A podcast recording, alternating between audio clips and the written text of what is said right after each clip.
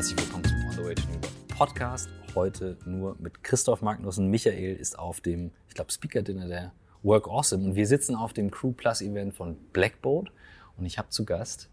Lange hat es gedauert und jetzt sitzen wir zusammen. Ich habe das grüne Buch vor, glaube ich, eineinhalb Jahren in den Händen gehabt. Ich sitze mit Katharina Bruns hier, Unternehmerin, Autorin und jetzt Gast im On the Way to the Work Podcast. Danke, dass du da bist. Vielen Dank, ich freue mich.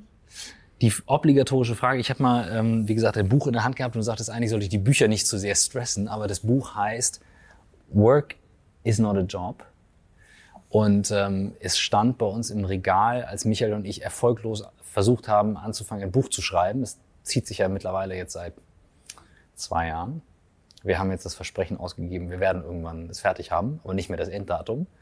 Ähm, und der Titel war natürlich sofort echt catchy. Also das war etwas, was da war. Aber da ist sehr viel mehr dahinter. Deswegen würde ich mich freuen, wenn du einfach mal erzählst, wie bist du die geworden, die du bist, was machst du und das gerne auch so ausführlich, wie du es möchtest.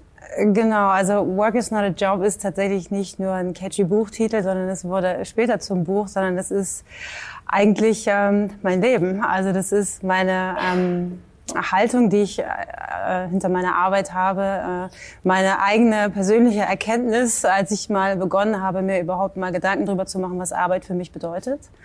Ähm, ich war eigentlich auf einem klassischen Karriereweg. Äh, nach der Uni wollte ich, äh, also ich bin so Generation irgendwas mit Medien, habe ich studiert. Mhm. Und äh, dann wollte ich unbedingt Karriere machen, äh, gerne im Ausland, gerne für einen großen Arbeitgeber und äh, war eigentlich voller Pläne. Und ähm, bin aber tatsächlich nicht der Typ, äh, der überall mit Handkuss sofort genommen wurde, sondern ich habe sehr schnell gemerkt, also irgendwie ist es wirklich schwierig. Ähm, und diese ganze Welt des irgendwo genommen werden müssen, finde ich schwierig. Ähm, und habe dann äh, das versucht und versucht und fand die Orientierung ziemlich schwer. Als ich dann endlich einen Job hatte, von dem ich dachte, dass ich ihn will, war die Enttäuschung riesengroß. Nämlich äh, tatsächlich in einem Konzern, äh, internationaler Internetkonzern. In Dublin habe ich äh, gelebt und gearbeitet und habe dort gemerkt, also die Konventionen der Arbeitswelt lassen sich eigentlich überhaupt nicht mit dem, was ich möchte, vereinbaren. Also ich habe einen ganz anderen Lebensentwurf im Prinzip, der da gar nicht äh, passt. Und natürlich, was mir nicht nur bei mir selber auffiel, sondern auch bei meinen Kolleginnen und Kollegen, dass viele Talente, Stärken, Interessen und so weiter in den Jobs gar nicht abgefragt werden. Ne? Die sind halt total irrelevant tatsächlich. Mhm. Ähm, man hat nach außen hin vielleicht äh, eine Karriere oder einen sehr guten Job, wie man so sagt. Aber das misst sich eben ganz viel an Rahmenbedingungen. Und natürlich waren die Rahmenbedingungen gut. Arbeitnehmerhimmel sozusagen. Ähm, aber nach innen war es für mich äh, total leer. Es war super austauschbar. Es war eigentlich aus meiner Sicht sogar überflüssig, was ich da gemacht habe.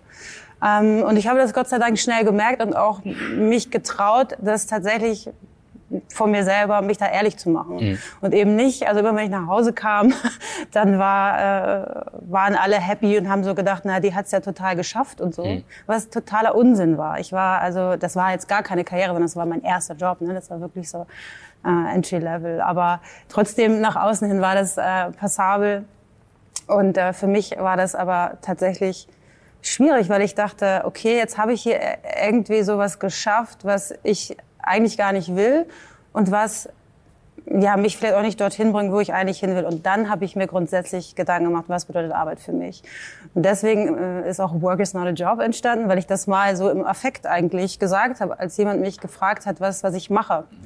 Ähm, und da habe ich dann halt so von meinen, ähm, ja, von meinen Interessen und so erzählt. Und er wollte aber meinen Jobtitel eigentlich wissen.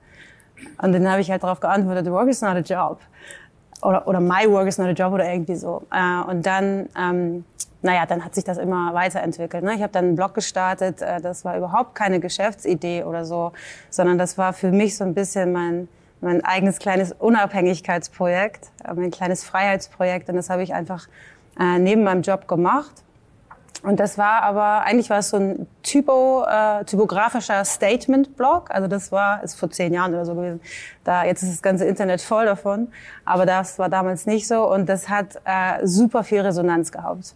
Also ich habe mich immer ähm, mit einem typografischen Design irgendein Statement gepostet, und einen Zusammenhang gab es immer eben mit den Veränderungen der Arbeitswelt oder irgendein, irgendetwas, was äh, äh, empowert oder so. Ne? Ähm, und ich habe das im Prinzip ja für mich selber gemacht. Ich habe quasi das äh, gelesen oder ge geschrieben, was ich selber hören musste. Und das hat großen Anklang gefunden. Und dann, äh, genau, dann hat sich das halt so weiterentwickelt und ich habe gemerkt, okay, Work is not a job, das ist nicht nur irgendwie ein lustiger Slogan, sondern äh, das steckt sehr viel drin. Und dass das mal so zeitgemäß sein würde, hatte ich damals nicht gedacht. Aber es ist tatsächlich das, äh, wofür ich auch heute ähm, oder wo viele Menschen mich darauf ansprechen, direkt eben eine Assoziation dazu haben. Wenn du, du hast gesagt, ähm, du hast eigentlich angefangen gesagt, ich habe mal irgendwas mit Medien studiert. So. ähm, ich habe mal irgendwas mit BWL studiert. Ähm, gefühlt auch äh, eher so, ich guck mal, was ich mache. Und ähm, ganz häufig werde ich gefragt, was hättest du denn studiert? Und ich, ich war schon auch eher auf einer künstlerischen Richtung mal. Psychologie hat mich interessiert. Also ganz viele verschiedene Sachen, die ich mich nicht getraut habe.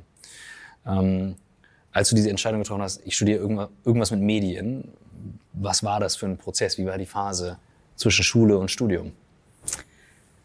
Ich wollte ganz gern was Kreatives eigentlich machen und habe äh, gedacht, naja, auch da war die Orientierung schon wirklich schwer für mich. Ich habe gedacht, irgendwas Kreatives, aber auch gerne, also ich habe mich für Film interessiert, ich habe dann auch Film studiert ähm, oder mit einem Schwerpunkt Film, Medienkultur habe ich eigentlich studiert und ähm, habe mich für so Internetgeschichten und so weiter schon interessiert, aber es war so eher böhmische Dörfer.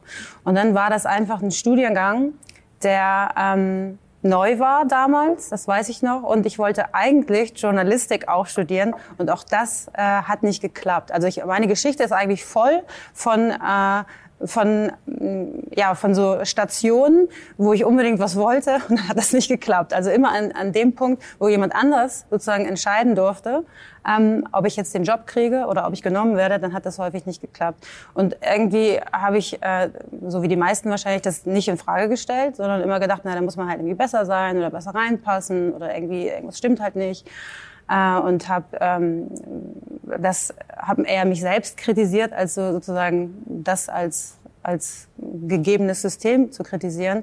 Äh, und das hat sich ähm, natürlich dann äh, im Zuge der unternehmerischen und selbstständigen Arbeit dann total gedreht.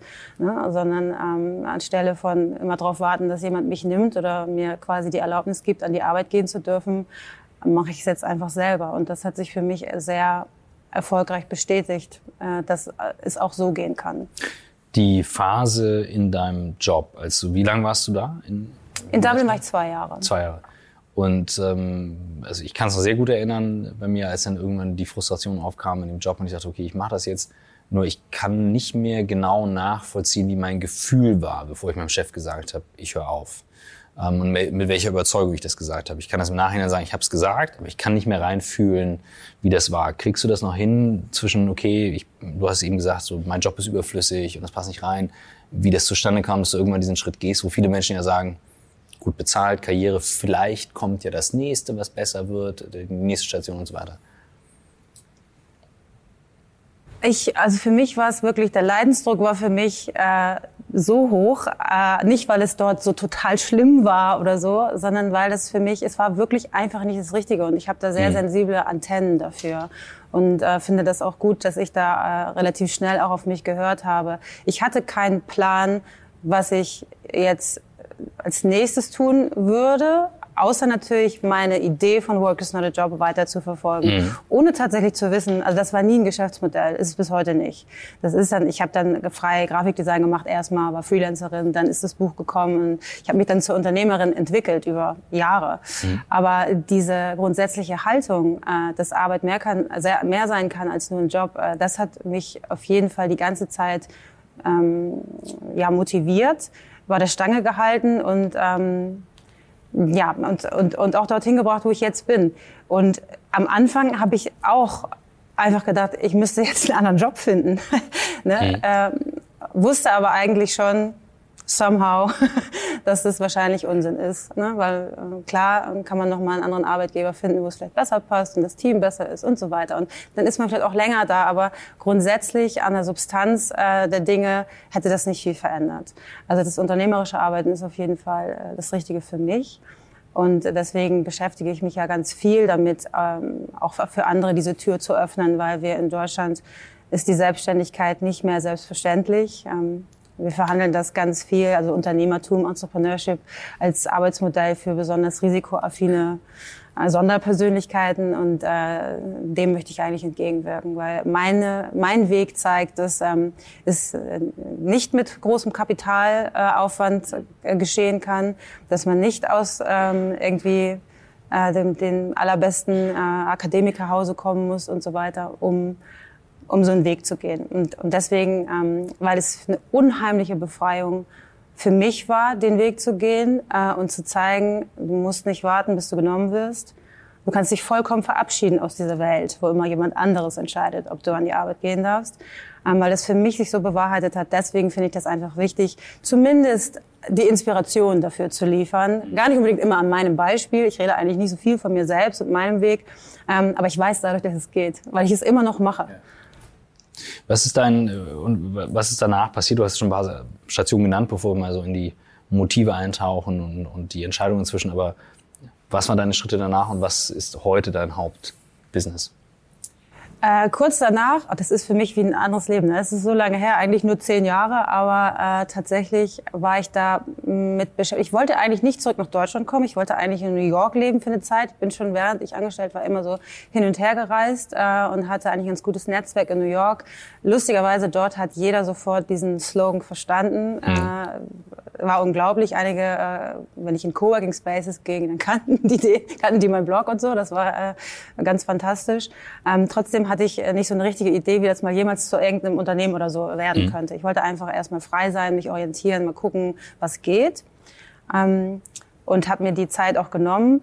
Und dann allerdings, ähm, als ich dann äh, auf einem ähm, Besuch zu Hause war, ich bin aus Hamburg, da hat äh, meine Mutter gesagt, hier guck mal, weil ich immer gesagt habe, ich habe immer so ein bisschen geklagt. Also irgendwie habe ich in Deutschland überhaupt kein Netzwerk mehr. Ich habe da, ne, meine Freunde sind alle irgendwie in Irland oder irgendwo anders und ähm, sehe da nicht, dass ich zu Hause jetzt äh, durchstarten kann mit meiner Idee. Ob das in Deutschland jemand versteht, weiß ich nicht und so. Ähm, dann hat meine Mutter gesagt, ähm, sie ist auf ein Projekt aufmerksam geworden. Hello Handmade heißt es. Äh, und das hat die Sophie Pester gemacht. Das ist meine heutige Co-Gründerin. Mhm. Äh, und damals hat meine Mutter gesagt, geh doch da mal hin, da war eine Veranstaltung, äh, da kannst du die mal kennenlernen. Und die macht auch total kreative Sachen und das wäre irgendwie ganz, ganz toll. Und ich habe dann gesagt, hm, okay.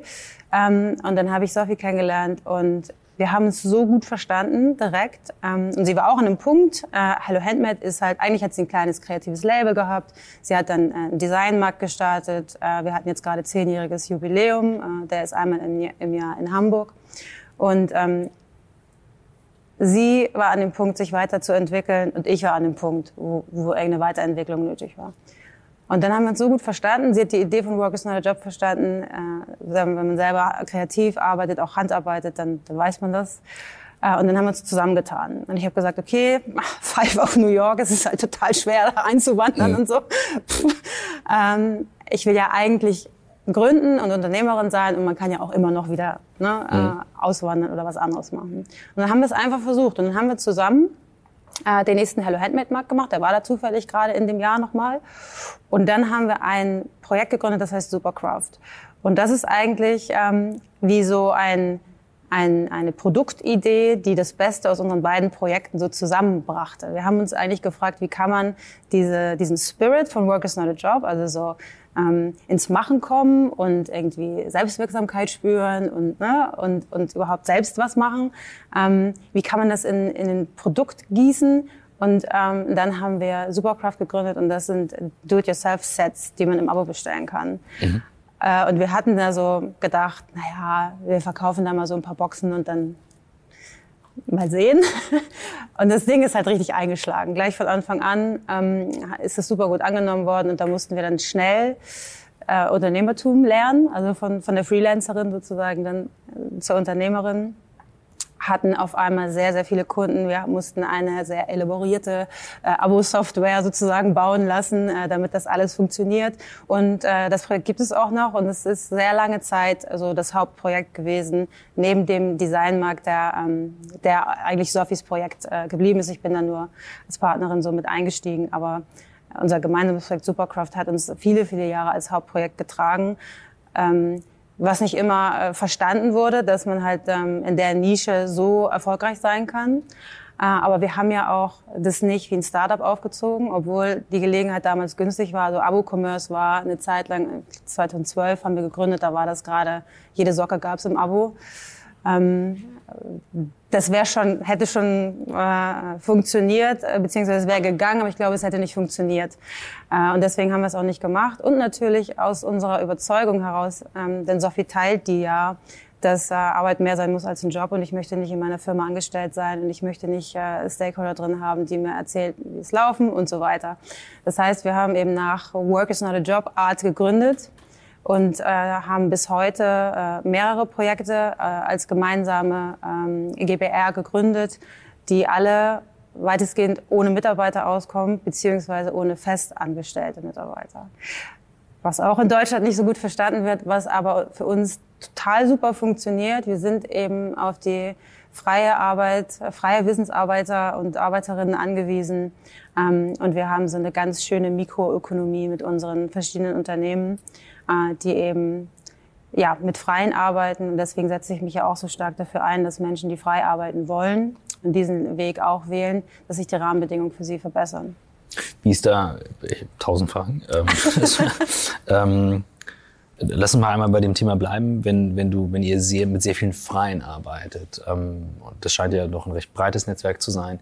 Wie schafft ihr es da, ähm, auch eine, eine Art Arbeitskultur zu schaffen, in der ihr gerne arbeiten wollt. Also gerade mit Freien stelle ich mir das schwierig also, vor. Also gar keine Probleme gehabt bisher, sondern im Gegenteil, meine Erfahrung ist tatsächlich, dass ähm, mit Freien, die ja alle ein Interesse daran haben, dass das Projekt gut wird, ähm, weil sie auch entsprechende Honorare dafür abrufen, ähm, wenn man mit Menschen zusammenarbeitet, die ihr Können und ihr Wissen reingeben können und ne, man sozusagen auf Augenhöhe ist, dann äh, aus meiner Sicht kommen die besten äh, Projekte zustande. Und die sind ja völlig autark. Also hm. wir sind halt, muss sich das so vorstellen, jedes Supercraft-Kit ist ja wie, eine neue, wie ein neues Produkt. Gib mal also, ein Beispiel, was das sein kann. Also man sieht zum Beispiel ein Kit mit Handlettering oder so. Da mhm. lernt man dann halt so Workshop-mäßig, da ist eine Anleitung drin, da sind be bestimmte Kalligrafie-Stifte drin, dann äh, der Workshop-Anleitung, wie man die ganzen Buchstaben und so weiter zeichnet. Dann ist noch ein, ich glaube, es war ein Kalender sozusagen drin, der noch nicht fertig war. Man muss es halt fertigstellen, ist ja klar, mhm. ne? So do it yourself.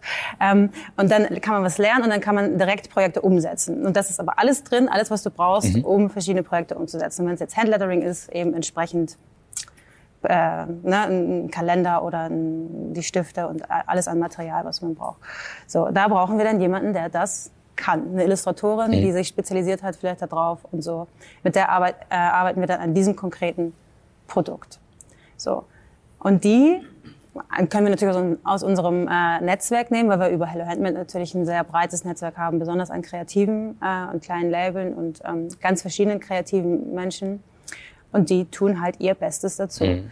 So, und wir haben wirklich super gute Erfahrungen damit. Ich habe das überhaupt nicht äh, das Gefühl, dass man mit freien ähm, äh, keine gute Kultur hinbekommt oder so, sondern im Gegenteil. Die sind sehr daran interessiert, dass das Ergebnis gut wird, weil das jedes Mal, also erstmal ist das natürlich ihre Handschrift, auf der anderen Seite ähm, sind die in der Regel stolz auf ihre Arbeit und so ein kleines Credo, es lässt sich nicht immer einlösen, aber ist äh, von uns auch, dass wir eigentlich mit Menschen arbeiten möchten, die ihre eigene Arbeit lieben. Das ist der Punkt und dann wird es auch super. New Work hat ja nur das Motto, äh, mach eine Arbeit, die du wirklich, wirklich willst. Und meine These ist ja, eine Arbeit, die du liebst, nicht unbedingt eine Arbeit, die du wirklich, wirklich willst. Ähm, du sagst, Work is not a job. Wie blickst du auf New Work und das Thema vor dem Hintergrund deiner eigenen Karriere? Also meine Arbeit macht mir Spaß, seitdem mir Karriere total egal ist. Okay. Und weil die Frage, die sich mir vorhin aufgedrängt hat, war ähm, die Momente, als dir die Karriere egal geworden ist. Also offensichtlich hast du diese Entscheidung ja getroffen und viele Menschen tun sich damit sehr, sehr schwer. Wir hatten mal einen Podcast-Gast, äh, Andrew Haberman, ein Neurologe aus Stanford, der dort das Neurologische Institut leitet, sehr viel mit Angstforschung. Der sagte einen Satz, ähm, wir sind als Menschen, ich muss glaube ich auf Englisch machen, we are naturally designed to move away from things that give us discomfort and move towards things that give us comfort. So hat er, hat er es beschrieben. Also das ist natürlich in uns drin, aber wir neigen dazu, das ganz stark zu betäuben an ganz vielen Stellen. Ablenkung, Gehälter, ähm, Ausblick nach vorne. Offensichtlich, du hast gesagt, du hast feine Sensoren. Ähm, kannst du das irgendwie detekten? Also irgendwie, als wenn du so einen Bullshit-Detektor äh, drin hast, wo du sagst, okay, da merke ich irgendwie, das, das ist nicht mein Weg. Ähm, woher kommt das? Kannst du das besser beschreiben, weil du beschäftigst dich ja nun offensichtlich auch mit Menschen, denen es schwerer fällt?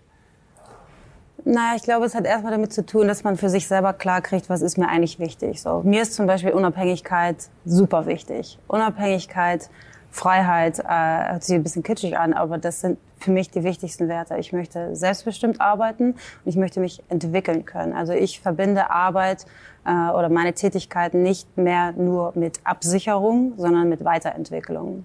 Das ist halt ein ganz anderes mhm. Ding. So und deshalb tue ich die Dinge, die nötig sind, und äh, Schmerzen und so. Also ich bin da total bei dir. Das hat gar nichts damit zu tun, dass das jeden Tag Spaß macht oder so, sondern man tut die Dinge äh, und man hat den Drive dadurch, weil man, weil man weiß, das ist jetzt nötig, damit ich das erreiche, äh, was ich wirklich wichtig finde und von dem ich möchte, dass es das gibt. So, das ist für mich äh, mein Entrepreneurship-Ansatz im Prinzip. Ist, ich habe da, ich sehe ein Problem oder ein Bedürfnis. Ich habe das nicht nur selber, ich sehe es auch woanders und ich löse das unternehmerisch gleich für alle das heißt nicht, das macht mir Spaß, sondern das heißt, ich finde das so wichtig, dass ich mich zuständig mache dafür. Für mich ist sich selbstständig machen, ist sich zuständig machen für etwas. Und das ist, ähm, das ist mir einfach total wichtig. Ich kann dir nicht sagen, woher das kommt, aber was mich fertig macht, ist Substanzlosigkeit. Ich Warum? kann, ja, weil das, das interessiert mich nicht. Das ist so langweilig. Ne? Das kann man natürlich mal eine Zeit lang machen und das ist auch, äh, ich will das gar nicht für andere Leute entscheiden, was jetzt äh, substanziell ist und was nicht. Mhm. Äh, aber ich merke das ja bei mir. Und äh, ich, ich mache das einfach nicht mehr. Und es hat mir ja auch nichts gebracht, in dieser Welt zu existieren, in der es ganz viel um Titel und um irgendwie mhm. Position und was weiß ich was geht, äh, wo man rekrutiert wird, als müsste man sonst was können. Und am Ende ist es total austauschbar. Also ich meine, wenn man das einmal erkannt hat, ich meine, wie kann man da mitmachen? Ja, und wenn ich dann höre, dass New Work quasi nur noch oder, oder sehr, sehr ähm, ausgiebig im, im Konzernkontext verhandelt wird, dann kann ich da nur drüber lachen. Tut mir leid, mhm. weil das ist einfach nur der, der, der äh, Versuch, dass wir großen Dinosaurier es auch noch hinkriegen, anstatt zu akzeptieren, dass das Neue nicht das Alte ist. Mhm. Und häufig dann verpackt wird, um äh, von Wochenende zu Wochenende zu kommen. Also das ist schon, ähm, schon sehr deutlich spürbar. Also das ganz viele Maßnahmen, gerade von den amerikanischen Unternehmen, die sagen, okay, wir machen es schön, wir machen es angenehm, damit man möglichst nicht das Büro verlässt. Also ich glaube, gerade in New York gibt es da mittlerweile sehr viel Kritik dran. Ähm, ich habe äh, bei einer Sache ein bisschen in, bin ich ins Überlegen gekommen, als du sagtest, eben Selbstständigkeit und du promotest das auch. Ich habe mittlerweile erkannt, ähm, und das ist auch natürlich kein Geheimnis, nicht jeder ist dazu geboren, klar ähm, jetzt Unternehmer zu sein, selbstständig zu sein. Das würde ich in Frage stellen. Sag ich, sag ich, obwohl ich Unternehmer bin, würde ich jetzt mal behaupten, ich bin jetzt mit Sicherheit nicht der beste Unternehmer. Ähm, ich glaube, ich bin im Herzen wahrscheinlich doch eher ein Kreativer und alle drehen durch und fangen auf, was zwischendurch passiert. Ich gucke jetzt auf Antonias kritischen Blick da hinten, der darüber kommt. so. ähm, tatsächlich ähm, würde ich behaupten, aus meiner Startup-Erfahrung heraus, dass es sehr viel mehr Leute gibt, die glauben, sie möchten, müssen Unternehmer sein, es aber eigentlich gar nicht wollen oder sind. In Deutschland? Ist meine Behauptung. Ja? Das, das ist, ist meine Behauptung. Das, da würde ich jetzt gerne mal hören, was du dazu sagst. Also, also erstmal ist ja Unternehmertum nicht Startup. Klar, ja, ja, ja, okay. Äh, und die Selbstständigkeit ist eine Qualität und nicht nur eine Arbeitsform. Oh, also ich rede nicht davon. Ja, also ich finde es schon, ich finde es schon wichtig, ähm, weil ich, ich finde das eigentlich. Wo kommt das her, dass man glaubt, als Mensch kommt man als Angestellter auf die Welt? Mhm. Mhm. Sehe uralte, so. Uralte Strukturen. ja. Sondern wir, wir sind alle in der Lage und wollen auch in der Regel, es sei denn, ist es einem so stark abgewöhnt worden und natürlich über den ganzen Bildungsweg und über die ganze Arbeitskultur, die wir haben, äh, die gut funktioniert hat natürlich. Ich meine, das kleine Rad im Getriebe, das Sort ist ja alles gut. Das ist ein Wohlstandsmodell. Ich, ich kritisiere das im Prinzip auch nicht, aber ich will wissen, was ist, was ist sozusagen, das ist das Wohlstandsmodell von gestern. Was kommt jetzt? Das ist das von morgen. Wenn Kollege Roboter kommt und den ganzen langweiligen Kram macht, ja, dann können wir ja endlich machen, was wir besser können. So. Und das tut mir leid, da kann man das Unternehmerische einfach nicht rausrechnen oder die Selbstständigkeit oder die Selbstbestimmung. Wir müssen einfach selber wissen, was wir tun wollen. Oder irgendjemand anders wird es uns sagen und dann haben wir old work all over again. ne? Also nicht alles Gute kommt von oben und was der Chef sagt, ähm, das zu machen, was der Chef sagt, das kann nicht New Work sein, weil das ist, das ist schon immer so. Mhm. Und deswegen ist äh, New Work für mich äh, in erster Linie Selbstständigkeit. Ob man jetzt eine Firma gründet, ist mir relativ wurscht. Ähm, aber Selbstständigkeit im Sinne von ich weiß, was ich tun möchte. Ich suche mir die Ressourcen, also Entrepreneurship eigentlich. Mhm. Ist auch nicht so ein äh, schönes Wort, kennt auch irgendwie keiner und ist aber es ist eigentlich das richtige Wort dafür, ähm, nämlich mehr aus dem zu machen, was ich schon habe. Ja, und selber kreativ Probleme zu lösen und sich selber zuständig zu machen. Und ich glaube, das wird immer wichtiger werden. Und im, im Prinzip ist es Selbstständigkeit. Ja, und die meisten Leute sagen ja auch oder, oder kennen sogar auch äh, über kleine Dinge im Alltag, die gar nichts mit, äh, mit Geschäftsmodellen zu tun haben, kennen das, wie es ist, Resonanz vom Markt zu bekommen. Ja, keine Ahnung, ich äh, backe einen Kuchen und der kommt super an oder auch nicht, auch das ist Resonanz. Aber man kennt es halt und man weiß, was einem gut tut und, und was ne, mhm. sozusagen Märkte zu verstehen, das ist für mich eine totale Zukunftskompetenz. Äh, Entrepreneurship ist die Zukunftskompetenz, weil man sich immer immer etwas für immer neue Bedürfnisse ausdenken kann als Mensch. Äh, und wir sollten das sch, äh, schleunigst lernen, ähm, dass, dass das äh, normal ist, selbstständig und unternehmerisch zu arbeiten. Äh, gar nicht unbedingt im Kontext der Firmengründung, sondern im Kontext der freien, selbstständigen Arbeiten. Das, dafür haben wir die Rahmenbedingungen nicht. Und deswegen ist es wichtig, dass wir jetzt mal langsam uns da so hinbewegen, dass wir die, die Potenziale auch bitte sich entfesseln lassen. Ähm, und das bedeutet nicht, dass man den Menschen, der jetzt vorzieht, angestellt äh, zu ganz festen Stunden in einem sehr routinierten Ablauf, ähm, äh, der das vorzieht, so zu arbeiten, dass man den äh, jetzt wegdrängeln muss oder rausschubsen muss, überhaupt nicht. Aber aber diese Kultur steht allen Menschen im Wege, die was anderes und frei machen wollen. Und das ist ein Problem. Äh, und der, der andere, der sich entscheidet, ich möchte bitte auf Weisung arbeiten, ich glaube nicht, dass es jemals nicht mehr so sein wird. Es wird immer Jobs geben, die so sind. Na, von daher, ähm, wir müssen aber ja trotzdem alle so befähigen, oder es müssen, man muss sich befähigen können, dass man in einer äh, Welt, in der man ohne Anleitung arbeiten kann, mhm. auch vorankommt. Also im Prinzip die, die, die Kernfrage mit machst du wirklich willst, als Selbstverantwortung zu sagen, okay, ich treffe für mich selbstverantwortlich die Entscheidung. Ähm, sagen wir, du hast ein Unternehmen, äh, 30, 40 Leute, wo du dann eben sagst, wie funktioniert bei euch Führung? Michael und ich diskutieren auch wahnsinnig viele Führungskonzepte. Also ich glaube ja zum Beispiel nicht so sehr an Holocracy, das stelle ich eher in Frage. Also ich glaube eben, in einem Team gibt es gewisse Leute, die einfach besser führen können und andere können andere Sachen besser. Ähm, was du sagst, ist eben, dass du sagst, okay, du musst eigenverantwortlich die Entscheidung treffen können und dürfen als Mensch und auch dazu in der Lage sein. Nun hast du auch schon angedeutet, das teile ich auch, unser Bildungssystem bringt uns nicht gerade dahin. Ähm, gar nicht. Ähm, deswegen werden ja auch so Entscheidungen getroffen, wie ich studiere irgendwas mit Medien nach der, nach der Schule ähm, oder irgendwas mit BWL. Ähm, wo würdest du denn ansetzen? Also wenn du jetzt mal wirklich von, ähm, von Kindern andenkst, ähm, ich habe selber kleine Kinder bis hin zu ins Berufsleben, an welcher Stelle ähm, begehen wir denn die Fehler, die wir begehen? Weil ich, also die Story, wie gesagt, von Friedhof in aller Kürze, ähm, wo ich dann auch gedacht habe, okay, nicht jeder Mensch hat Bock, 20 Jobs auszuprobieren, um zu gucken, was er will. Also, ne? Ich nicht, zum Beispiel. Ja, er hat das gemacht. Er hat es auch ziemlich lässig erzählt, aber das ist, äh, das ist natürlich eine, seine Story wo man ansetzen muss, um, also so früh wie möglich. Ich glaube, das ist ja ehrlich gesagt bei kleineren Kindern, ich meine, da ist, das wird das gar nicht in Frage gestellt. Alles, was wir wollen, ist, dass sie selbstständiger äh, werden oder selbstständig werden und auch die kleinen Kinder wollen es.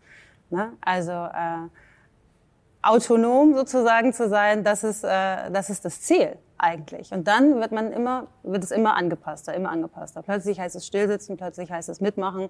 Ähm, und es heißt nie mehr selber machen, sondern immer nur noch mitmachen. Und deshalb glaube ich, je früher, desto besser ähm, muss man im Prinzip es nicht Kindern beibringen oder Heranwachsenden beibringen, sondern man darf es ihnen nicht austreiben. Das ist eigentlich die, die Kunst, würde ich sagen. Und dann, ähm, das ist ja das Schöne an Entrepreneurship, äh, das bedeutet ja nicht, ich gründe eine Firma oder ich muss jetzt irgendwie eine Business Model Canvas oder so ausfüllen, sondern ich identifiziere erstmal wo möchte ich eigentlich meinen Beitrag leisten? Was ist interessant? Äh, wo kann ich den, den Menschen oder meiner Umgebung, wo kann ich den Angebot machen? Äh, dann ist ja auch die Arbeitszufriedenheit viel größer und man nimmt eben auch in Kauf, dass man vielleicht mal Strecken hat, wo es nicht so Spaß macht. Äh, und das machen Kinder eigentlich von ganz alleine. Ne? Also Projekte machen, sich irgendwas ausdenken, irgendwelche Probleme lösen, spielerisch rangehen, ähm, neugierig sein und so weiter. Ähm, das, das muss im Bildungssystem Platz haben. Und ich glaube, natürlich so die, die klassische Bildung nicht dadurch abschaffen, Quatsch, sondern interdisziplinär sozusagen Entrepreneurship einfließen lassen. Man kann sich wunderbar im Englischunterricht irgendwas für ein Produkt ausdenken oder irgendwelche äh, Probleme lösen und dann gleichzeitig im Politikunterricht sich äh, äh, drüber unterhalten, ähm, was macht das mit Gesellschaft oder wie muss politisch äh, agiert werden, damit das äh, fruchtbar ist und so weiter. Also man kann das sehr ganzheitlich machen, aber ähm, das ist dann halt nicht mehr so irgendein Stoff, den man so durch durchlernt und dann am Ende wieder vergessen soll für die nächste Prüfung, sondern das ist tatsächlich das Konzept von, mm, wie werde ich eigentlich ein Zukunftsgestalter? Der Gestalter meiner eigenen Zukunft erstmal. Und dann natürlich mit dem Interesse, wie kann ich eigentlich Gesellschaft mitgestalten? Ich meine, wir leben ja in einer Demokratie, wo das, äh, also Gott sei Dank, wo das äh, eigentlich selbstverständlich sein sollte, dass ich mitmache. Das ist schwer, aber das ist der Weg. Das ist das Beste, was man sich vorstellen kann.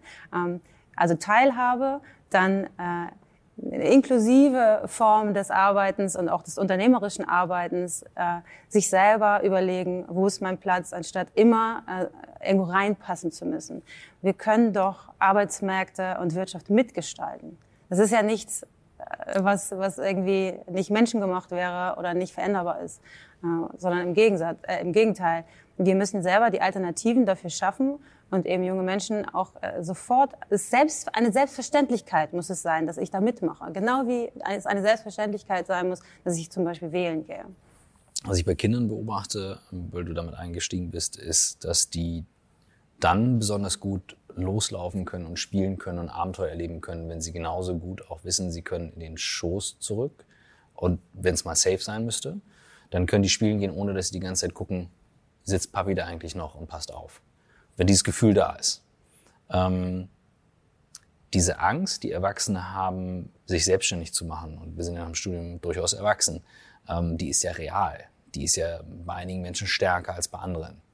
Ähm, natürlich sollte jeder die Selbstverantwortung haben, aber dennoch so einen Schritt zu gehen, löst ja bei einigen Menschen so eine Angst aus, dass sie sagen, mache ich nicht. Ähm, welche Beispiele hast du, wo du sagst, okay, da habe ich Wege begleitet, die wirklich dann auch funktioniert haben? Da bin ich mit denen durch die Angst gegangen, ich habe etwas erlebt, ich konnte irgendwas initiieren, jeder, jemand hat was anderes gemacht, weil du wirkst sehr klar in deinen Entscheidungen. Äh, mir scheint, als wenn du wenig zweifelst, wenn du sagst, du hast eine oh, Entscheidung getroffen. ich zweifle total viel. Ja? Ja, ich habe auch ganz viel Angst. Dann würde ich, da, dann würde ich darüber gerne mal mehr Das ist halt hören. total normal. Ja, genau. Aber das ist ja die Frage, wie gehst du damit um? Weil, ne, also das Kind, wenn es sich sicher fühlt, kann eben auch rausgehen und Abenteuer erleben. Das Kind, was Angst hat und nicht weiß, ob es zurückkommen kann, weil vielleicht keiner da ist, geht nicht raus und erlebt Abenteuer. Weiß ich nicht. Ich habe auch immer Angst. Ich mache das aber trotzdem.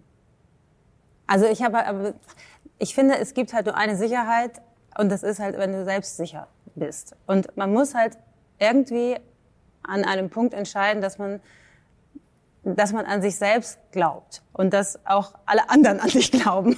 So, das muss man halt so ein bisschen verinnerlichen, glaube ich. Und man muss sich mit den richtigen Menschen umgeben, natürlich.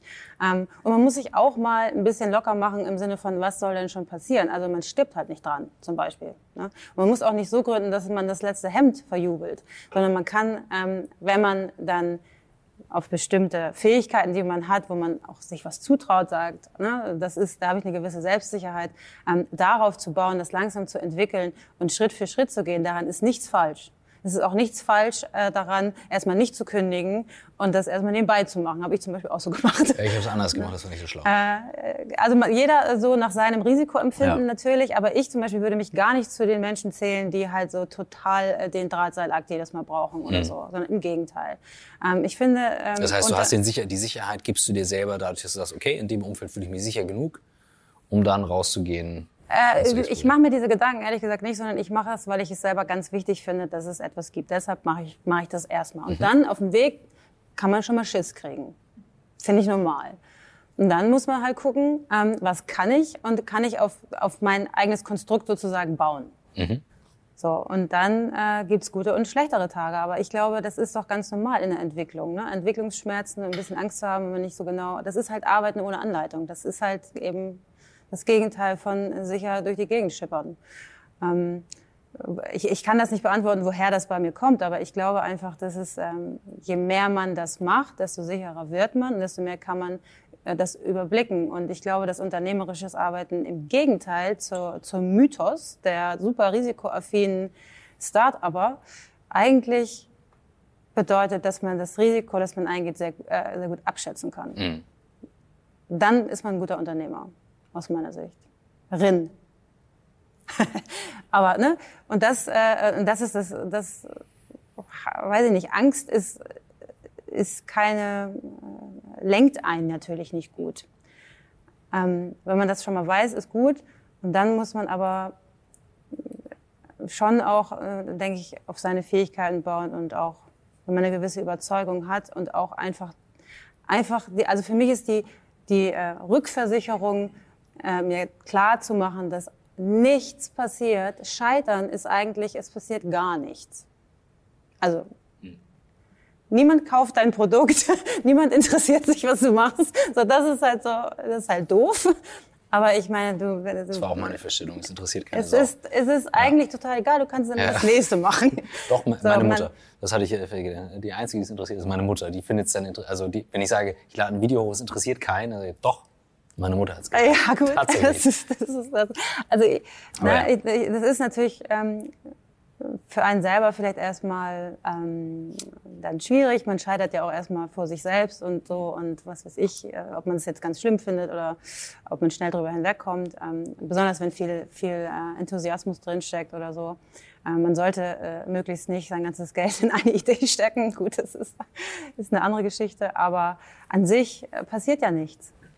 Was sind denn Pläne? Was, was gibt's von dir noch zu sehen in den nächsten Jahren? Hast du einen Plan nach vorne raus oder machst du es auf Sicht? Äh, sowohl als auch. Ähm, klar, mache ich auch auf Sicht, aber äh, ich habe ja gerade einen Stiftungsverein gegründet zusammen mit Contist äh, und ähm, die Contist Stiftung für Citizen Entrepreneurship und da haben wir super viel vor. Also haben wir ein bisschen drüber gesprochen. Ich möchte Entrepreneurship Education ins Bildungssystem bringen. Ich möchte ganz viel äh, weiter und ich mache das schon viele Jahre, äh, mich für selbstständige und freie Arbeitsmodelle einsetzen Brücken bauen zur Politik, ähm, da Lobbystärkung vornehmen, weil wirklich diese Gruppe der Selbstständigen, die so gegründet haben wie ich auch, nämlich ohne fremdes Geld und aus sich selbst heraus, äh, die haben eigentlich die größten äh, Hürden in Deutschland, die haben die schlechtesten Rahmenbedingungen und äh, aus meiner Sicht haben die aber auch das größte Potenzial. Ähm, und das ist ganz schade, dass äh, Unternehmertum äh, und, und die Start-up-Welt sozusagen da so ein bisschen rausgesondert werden und die, die freien äh, Freelancer, äh, Solo-Selbstständige, die eigentlich so anfangen und sich äh, durchaus äh, großartig entwickeln ähm, können, dass die eigentlich wie so eine Sonderform gesehen werden und sehr große Schwierigkeiten haben von den Rahmenbedingungen her. Also das gesetzliche Sozialversicherungssystem ist nicht für sie gemacht, äh, die Regelungen zur Scheinselbstständigkeit sind desaströs äh, und so weiter. Also da gibt's viel, viel zu tun. Ähm, und dann natürlich, ich glaube immer, wenn man so ein bisschen selber ähm, einen Weg gefunden hat, der taugt als Inspiration, dann sollte man schon auch die Aufgabe annehmen und ein bisschen äh, nach vorne gehen und, und Türen öffnen. So, und das, das sind äh, Sachen, die ich mit der Stiftung verfolgen möchte. Äh, wir haben eine große Veranstaltung jetzt am 28. November in, in Berlin im Spreespeicher, den Selbstständigen Tag, wo wir genau ähm, diese Gruppe von Menschen ansprechen, äh, ansprechen möchten, aber auch zusammenbringen wollen. Und da kommen großartige äh, Leute, die äh, diesen Enthusiasmus teilen, die sich auch gegenseitig helfen wollen. Ähm, also das ist so, was in nächster Zeit passiert. Es klingt eher nach einer Aufgabe, die auch noch einige Jahrzehnte theoretisch weitergemacht werden kann, ich überlege, wie Klar. lange Bildungssysteme alleine geändert werden können. Ich habe jetzt folgende Idee. Wir sitzen ja hier in einer sehr vertrauten Runde. Also wer es noch nicht gehört hat im Podcast, hier sitzen doch einige drumherum, die sich jetzt mal überlegen könnten, was würde ich denn gerne noch als Frage stellen? MP, ähm, schließt du das Mikro noch an, das eine, was wir noch haben, dass wir die Fragen mit aufnehmen könnten? Ähm, derweil kann hier schon mal überlegt werden, ähm, was noch so Fragen wären, weil ich finde das irgendwie total schön, wenn wir die Runde aufmachen, wenn wir schon die Gelegenheit haben. Absolut. Wir haben, glaube ich, gerade die 37 Minuten, wenn ich es richtig drauf habe, äh, geknackt. Das ist völlig in Ordnung, noch für eine Podcast-Länge. Ähm, und ich finde es einfach ein, ein, viel zu breites Thema, äh, wo ich denke, so, nee, dann, wenn wir schon hier sitzen, dann sollten wir die Runde einmal erweitern. Ich gucke mal, in welche Richtung MP läuft. Wir können mal mit der ersten Frage anfangen. Ich würde sie dann wiederholen, wenn sie noch nicht auf dem Mikro ist, wem was unter den Fingern juckt. Jetzt müsst ihr, weil ihr auch teilweise hinter mir sitzt, dann äh, mir auf die Schulter klopfen. Wer traut sich? Es fand ganz viel von Selbstständigkeit gesprochen und ich hatte zwischendurch ein bisschen den Eindruck, dass du aber mit Selbstständigkeit eher auch das Adjektiv meinst und das nicht unbedingt meinst, dass es, also selbst, selbstständige Arbeiten auch durchaus im Angestelltenverhältnis. Gleichzeitig hast du dann aber ganz deutlich gesagt, habe ich gehört, wir sind nicht geboren, warum wer sagt denn, dass wir geboren sind, angestellt zu sein? Kannst du das nochmal irgendwie... Ich wiederhole es einmal als Frage, weil wir sonst nicht auf dem Mikro haben. Also dir geht es eigentlich um den Begriff Selbstständigkeit und wie du ihn einordnest. Das war auch vorhin ein Gedanke, das teile ich absolut. Also Unternehmertum und... Genau. Mhm. Also die Einordnung, ich unterscheide erstmal Menschen nicht in Angestellte und Selbstständige. Das, äh, das ähm, als erstes, aber ich würde tatsächlich erstmal sagen, Selbstständigkeit ist eine Qualität. So, ob jemand angestellt ist oder nicht, relativ egal, wenn er in der Lage ist, dort ähm, selbstständig zu arbeiten. Und mit selbstständig meine ich nicht einfach so, nicht für alles eine Weisung zu brauchen, mhm. sondern tatsächlich also äh, äh, Zugang zu, dein, zu den eigenen Themen zu haben, also so die Substanz zu spüren, zu wissen, ich, warum mache ich das hier überhaupt und bin ich hier richtig und so weiter. Ist das hier äh, irgendwie der Beitrag, den ich leisten möchte?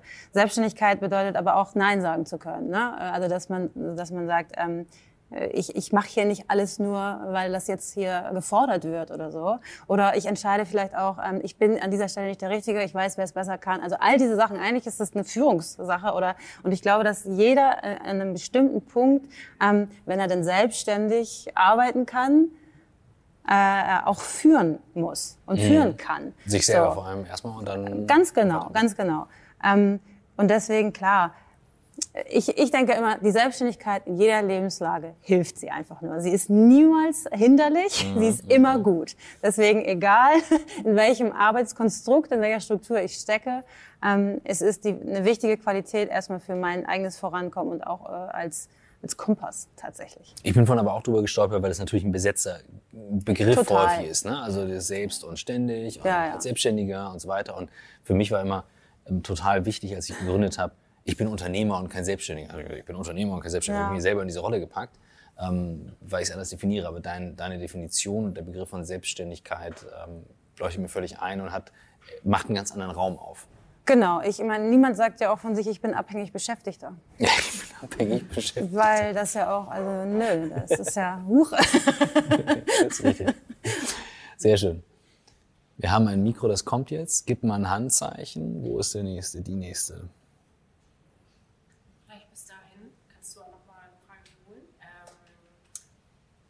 vorhin im Nebensatz, glaube ich, nur kurz erwähnt und nicht weiter darüber gesprochen, was die Rahmenbedingungen angeht, damit wir wegkommen vom nur angestellt sein als das Optimum hin zu mehr Selbstständigkeit. Vielleicht kannst du darüber was Also dir geht es um die Rahmenbedingungen, wie wir dahin kommen, dass. Leute von eben reiner abhängigen Beschäftigung zu mehr Selbstständigkeit kommen. Die Rahmen, politische Rahmenbedingungen auch. Ja. Also ich habe nichts gegen die abhängige Beschäftigung, ganz im Gegenteil, warum, äh, warum sollte ich? Aber ich glaube, dass es halt zeitgemäß ist, dass man von den Rahmenbedingungen her äh, zusieht, dass es äh, nicht das einzige Arbeitsmodell ist, das sozusagen alle Vorteile mit sich bringt, äh, während äh, alle anderen Arbeitsmodelle als atypisch oder irgendwie seltsam äh, wahrgenommen werden. Erstmal kulturell, was ein Riesenproblem ist. Also es versteht halt häufig noch nicht mal jemand, wenn man was frei macht. So. Ähm, aber auch von den äh, Rahmenbedingungen der gesetzlichen Krankenversicherung oder den Sozialversicherungen insgesamt ist es schwierig, ähm, während man sich als Angestellter da überhaupt keine Gedanken machen muss, äh, selbst wenn man wollte, was auch natürlich interessant ist. Ähm, äh, und dann natürlich solche Regelungen wie zur Scheinselbstständigkeit, die auch äh, natürlich mit dem, mit dem besten Vorhaben und immer im Sinne des äh, Arbeitnehmerschutzes ähm, vorhanden sind, aber natürlich freien Arbeitsmodellen und äh, freier Wissensarbeit im Übergang zur Wissensgesellschaft ja äh, total im Wege stehen und quasi verhindern. Das sind also desaströse Regelungen, äh, die sehr, sehr, sehr dringend ähm, Reformbedarf haben. Ähm, das wären so die größten Baustellen. Und wenn ich immer höre, wir müssen äh, speziell brauchen wir mehr Gründerinnen und so und mehr Frauen, äh, die, die, die ähm, unternehmerisch arbeiten, dann denke ich immer so, ja, dann mach doch mal die Rahmenbedingungen besser dafür, dass ganz normale Leute selbstständig arbeiten können und den Aufstieg aus eigener Kraft schaffen. Denn das ist nicht so einfach, äh, wenn man sich unser ganzes äh, Sozialversicherungskonstrukt und, und äh, sozusagen den ganzen Bau, den man schon mal so hat, anguckt. Dann ist das ein schwieriges Modell. Das ist quasi, man reiht sich aus aus der Normalarbeit und hat dann plötzlich alle Probleme, die, man, die mit dem Unternehmerischen erstmal gar nichts zu tun haben, sondern einfach nur Rahmenbedingungen, die, wo, wo man merkt, okay, auf einmal ist irgendwie alles gegen mich. Keiner versteht mich mehr. Ich muss alles mir komisch zusammensammeln und es ist äh, finanziell super schwer. Ähm, und, und das sind so Sachen, auch so ein hybrider Lebensentwurf von, ich habe einen Job und ich möchte vielleicht äh, frei noch ein Projekt machen oder zwei oder drei, was ja total normal ist. Es ist halt einfach steuerlich und von Sozialversicherungen jetzt nicht so super attraktiv. Ne? Also es wird halt immer nur total kompliziert. Und ich denke so, natürlich, großartig, wir sind alle stolz auf unseren Sozialstaat. Ähm, aber wer hat denn jetzt mal bitte die Idee für den Sozialstaat der Zukunft? Ja? Und wer nimmt denn jetzt mal zur Kenntnis, dass wir anders arbeiten können und wollen? Und unternehmerische freie Arbeit, das ist einfach zeitgemäß, das zu tun. Ist es vielleicht in Deutschland eigentlich auch das Thema, dass wir ich sag mal per se Deutschen, ähm, zu bequem sind, weil wir sind hier in Berlin und ich sehe, wir haben ja die Flüchtlingsthematik. Der Flüchtling kommt, kriegt keine Chance und wenn er einen anerkannten Status bekommt, geht er nicht in eine Firma, sondern er gründet. Er macht einen Kiosk auf, er macht einen Dönerladen auf und er ist sofort selbstständig. Und ähm, wenn ich als Deutscher aufwachse, mein Abitur mache, studieren gehe, dann ist so diese Frage, gehe ich den bequemen Weg oder gehe ich den nicht so bequemen Weg? Und viele von uns haben dann auch gelernt, irgendwie den bequemen Weg zu gehen. Wie siehst du das? Ich würde es nicht unbedingt mit dem Wort Bequemlichkeit ähm, äh, formulieren, weil ich einfach glaube, das ist eine kulturelle Frage. Äh, nicht, wir sind nicht vielleicht nicht so die Gründernation nicht weil oder nicht mehr nicht weil wir so super bequem sind, sondern weil wir eigentlich eine ganz andere Arbeitswelt uns gebaut haben. Das ist auch eine Fortschrittsgeschichte natürlich. Ne? Für mich ist es der Fortschritt von gestern, aber da würden wenige Leute zustimmen. Die sagen sich so, Selbstständigkeit ist ein Rückschritt sozusagen. ja, ähm, und äh, klar, das nehme ich ganz klar auch so wahr, dass ähm, Menschen aus anderen Kulturen äh, einen absoluten Stolz auf die eigene Arbeit. Die sehen halt das genau umgekehrt häufig, also jetzt nicht pauschal, aber ähm, häufig sagen sie, ne, ich mache erstmal so einen Job, aber wenn ich dann sozusagen mich rausge oder akklimatisiert habe, dann mache ich was Eigenes natürlich. So, ne? Äh, was ich super spannend finde. Äh, von daher, ja, das ist super interessant. Ähm, Ob es Bequemlichkeit ist, weiß ich nicht. Es ist eine kulturelle Geschichte. Wir haben uns eine andere Arbeitswelt. Wir haben für alle Eventualitäten uns eine Versicherung äh, quasi gebaut. Und deswegen lieber ganz Suche und so. Ähm, Vollkasko. Gut, Vollkasko. Äh, und, und dann mal sehen, was passiert, so wenn alle anderen, die noch hungrig mhm. sind, ähm, selbst was machen. mhm. Sehr schöne Frage. Du hast vorhin kurz das Bildungssystem angesprochen. Das äh, beschäftigt mich auch seit den letzten Wochen. Mein Sohn ist viereinhalb und ich mache mir viele Gedanken darüber, wie ich ihn für seine Berufsleben irgendwie mal vorbereiten kann. Das ist noch lange hin. Ähm, aber ich habe so das Gefühl, dass wir im Schulsystem Sachen lernen, die in Zukunft nicht mehr so wirklich wichtig sind. Ähm, sicherlich gibt's viele Sachen, die wir als Basis brauchen. Rechnen, schreiben, lesen, das ist natürlich alles ganz klar. Aber wenn wir in die oberen Klassen gehen, wird immer noch irgendwie die alte Literatur reingebombt. Ähm, Biologie bis runter in die tiefsten Monokulare. Alles Mögliche. Und ich frage mich, brauchen wir das in Zukunft noch überhaupt?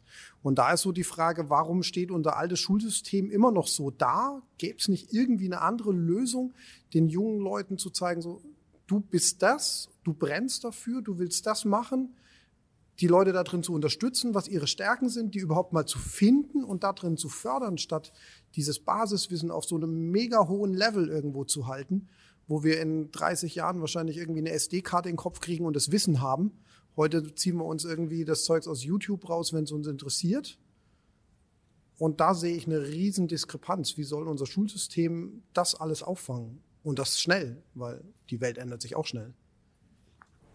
Die Frage wäre für mich so ein bisschen tatsächlich, ob, also Bildung bedeutet ja nicht nur Schule, ne? ähm, sondern tatsächlich selbstgetriebene Bildung und das, das, wir müssen eigentlich eine Kultur kriegen, in der man sich selber auch weiter, gerne weiterbildet und, und gerne immer weiter lernt. Ähm, klar, wie, wie die Schule sich entwickelt. Ich meine, die Schulen haben im Moment ganz andere Probleme. Äh, und das ist ein Riesenproblem. Aber das sind natürlich auch Versäumnisse. Ähm, das aufzuarbeiten dauert wahrscheinlich erstmal. Aber es gibt äh, verschiedene Initiativen, die sich dafür stark machen. Man sieht ja, es kommt aus der Zivilgesellschaft. Leute machen sich zuständig dafür, dass da was passiert. Dann ist es natürlich immer noch schwer, weil immer, wenn man an so eine äh, eine staatliche äh, Organisation sozusagen kommt, dann gibt es einfach Regeln und dann gibt es einfach, die haben ja auch einen guten Grund, ähm, aber dann gibt es immer Hürden und, und Bürokratie und einfach Bremsen.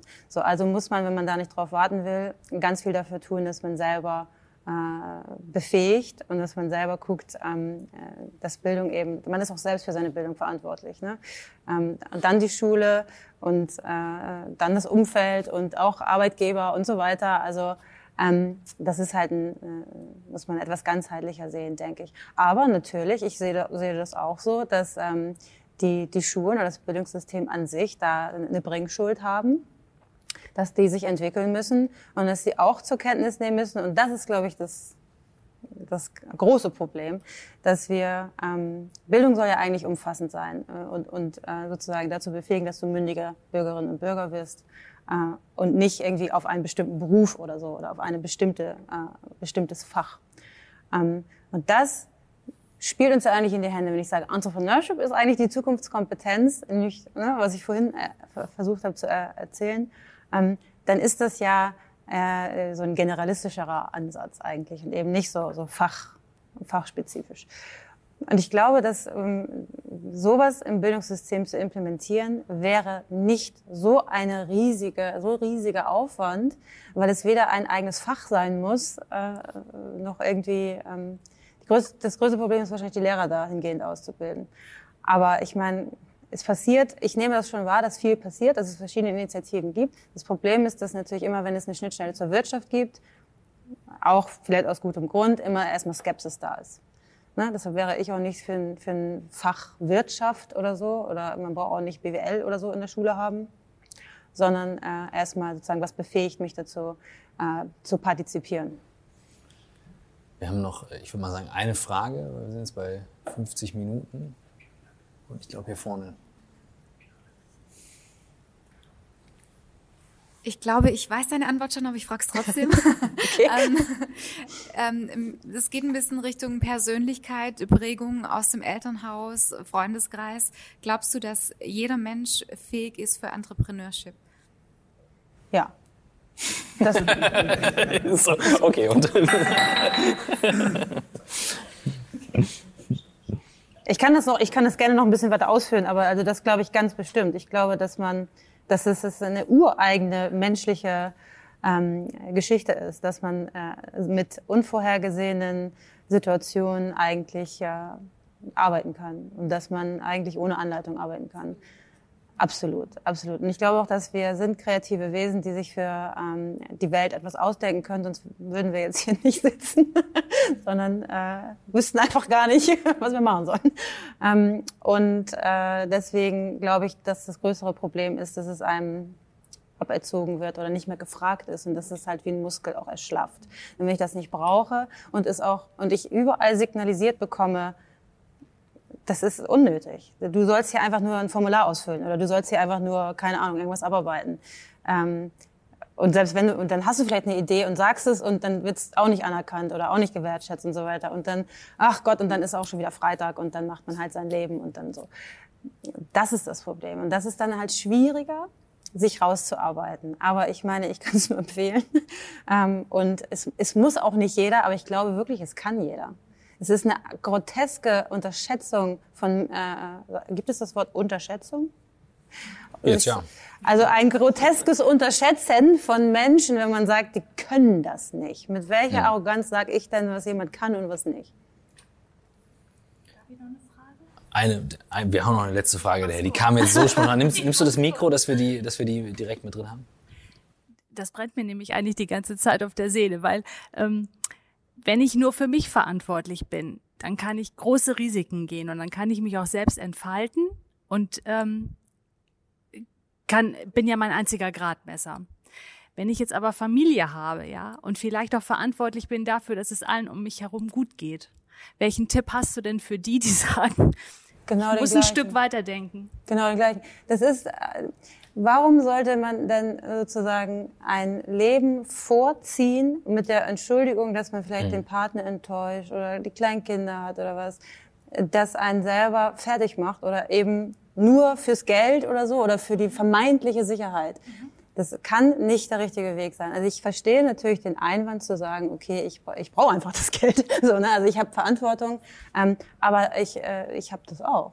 Also das ist nicht so, dass, dass ich das nicht gehabt hätte. Oder äh, ich habe zwar keine Kinder, aber ich habe sehr wohl Pflegesituationen von Angehörigen von über mehr als zehn Jahren. Mhm. Äh, und das ist, wie gesagt, das ist nicht alles Happy Days und so weiter, mhm. aber ich kann doch nicht mein, meinem Leben dem unterordnen, sondern ich muss doch auch Vorbild sein und sagen, okay, ähm, ich kann das meiste aus mir machen und das ist für alle gut. So, also und ganz ehrlich, unternehmerisches Arbeiten, das ist nicht Prekariat oder so, ne, sondern das ist eine Verbesserung in der Regel. Normalerweise ist es ein Aufstiegsmodell. So und wenn man dann die Skills lernt, äh, nämlich äh, Märkte verstehen, unternehmerische Konzepte entwickeln und ein Angebot machen, das die Menschen wollen, dann hat man auch diese diese diese Probleme in der Regel nicht. Man hat dann andere Probleme, aber zum Beispiel Vereinbarkeit ist kein Problem mehr. Also wenn meine Eltern nicht selbstständig gewesen wären, hätten wir die Pflegesituation in der Familie, im Haus nicht machen können. Und ich, äh, ich kann es ergänzen, in der Zeit, bevor wir Kinder hatten, habe ich viel mehr blöde Entscheidungen zugelassen oder auch links und rechts ausbrechen, was auch wichtig ist hier und da. Ich bin viel klarer und bedingungsloser in einigen Entscheidungen, seit die Kinder da sind. Ich sage, okay, ich bin, dafür, ich bin verantwortlich und ich habe oft das Gefühl gehabt, boah, wie soll ich die Familie versorgen? Ähm, erste Schwangerschaft, zweite Schwangerschaft habe ich gedacht, so, oh Gott, das ist so dieses typische, äh, ne? wie, wie kriege ich das hin?